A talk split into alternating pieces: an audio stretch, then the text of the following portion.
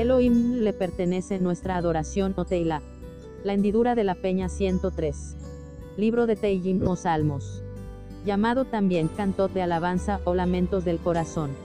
Salmo 95. 1 al 5. Exhortación a la adoración y obediencia a Elohim. Venid, aclamemos alegremente a Jehová. Solo en él podemos venir, marchar, aclamar, acercarnos y clamar con el corazón a Dios. Cantemos con júbilo a la roca de nuestra salvación. El júbilo es cantar con o sin talento, ya que Dios mira el corazón. El gozo del Señor es nuestra fortaleza, y su espíritu nos ayuda por su naturaleza divina a declarar su majestad. Lleguemos ante su presencia con alabanza. La alabanza es acción de gracias. En hebreo se llama, toda, viene de nuestro agradecimiento a Elohim. Los cantos de nuestro corazón, son agradables, en la integridad de su bondad. Entrar con sus puertas, con acción de gracias, aclamémosle con cánticos. La aclamación de nuestro corazón, transforma nuestra naturaleza ante el fuego de su presencia. He aquí que los cielos, los cielos de los cielos, no te pueden contener. Porque Jehová es Dios grande.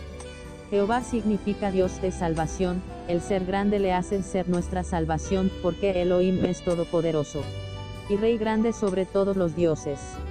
Todos los dioses no pueden ser comparados con Elohim, porque en su mano están las profundidades de la tierra. Lo más profundo de la creación, por él fue hecho, así también las profundidades de la tierra. Y las alturas de los montes, son suyas.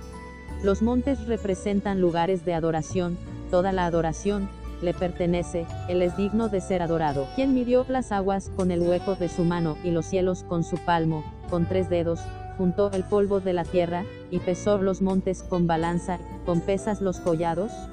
Levantad en alto vuestros ojos, y mirad, ¿quién creó estas cosas?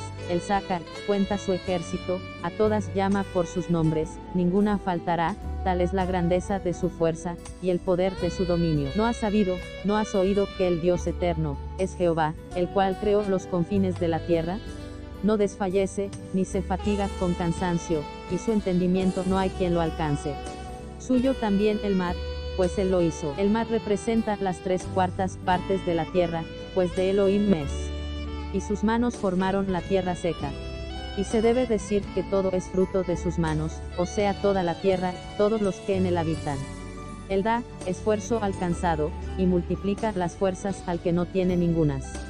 Mas los que esperan a Jehová tendrán nuevas fuerzas, levantarán alas como las águilas, correrán, y no se cansarán, caminarán, y no se fatigarán. Fundación Zoe Ionios. Biblia Zoe. Año 2020.